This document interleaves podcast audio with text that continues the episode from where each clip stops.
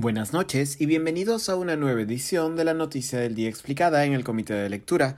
Les saluda Mateus Calderón, curador del Comité de Lectura. La Subcomisión de Acusaciones Constitucionales del Congreso aprobó el informe que declara procedente la denuncia constitucional contra la vicepresidenta Dina Boluarte. Como hemos explicado anteriormente en este podcast, un informe de fiscalización de Contraloría halló irregularidades en la declaración jurada de Boluarte, también ministra de Desarrollo e Inclusión Social, según el informe, Boluarte formaba parte de al menos dos consejos directivos de asociaciones departamentales en calidad de presidenta y vicepresidenta. Ello, apuntaba Contraloría, configuraría una infracción constitucional en tanto la Constitución prohíbe, en su artículo 126, a los ministros ser gestores de intereses privados.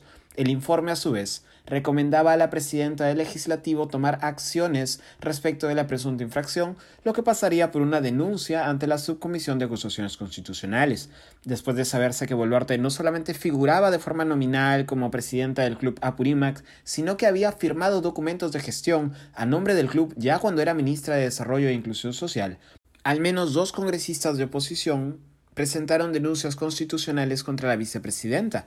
El informe de hoy, aprobado por nueve votos a favor, tres en contra y dos abstenciones, declara procedente la denuncia contra Boluarte. Los tres votos en contra representan a las bancadas del bloque magisterial y Perú Libre, afiliados al gobierno, los nueve votos a favor a las bancadas de Alianza para el Progreso, Fuerza Popular, Acción Popular, Avanza País, Renovación Popular y Somos Perú, y los dos votos en abstención a los congresistas de Perú Libre y Acción Popular.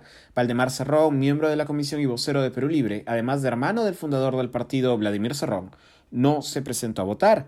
El informe declara procedente tanto la denuncia constitucional presentada por el congresista Javier Padilla como la denuncia constitucional presentada por la legisladora Norma Yarru.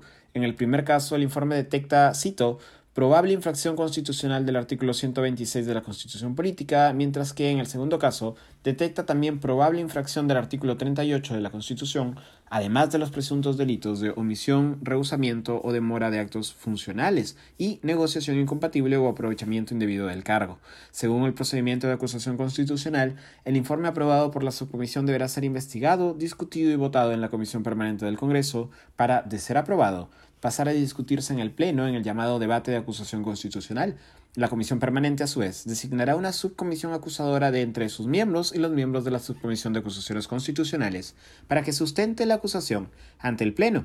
De aprobarse en el Pleno su acusación constitucional, Boluarte se enfrenta a 10 años de inhabilitación como funcionaria pública. Eso ha sido todo por hoy. Volveremos mañana con más información. Se despide Mateus Calderón.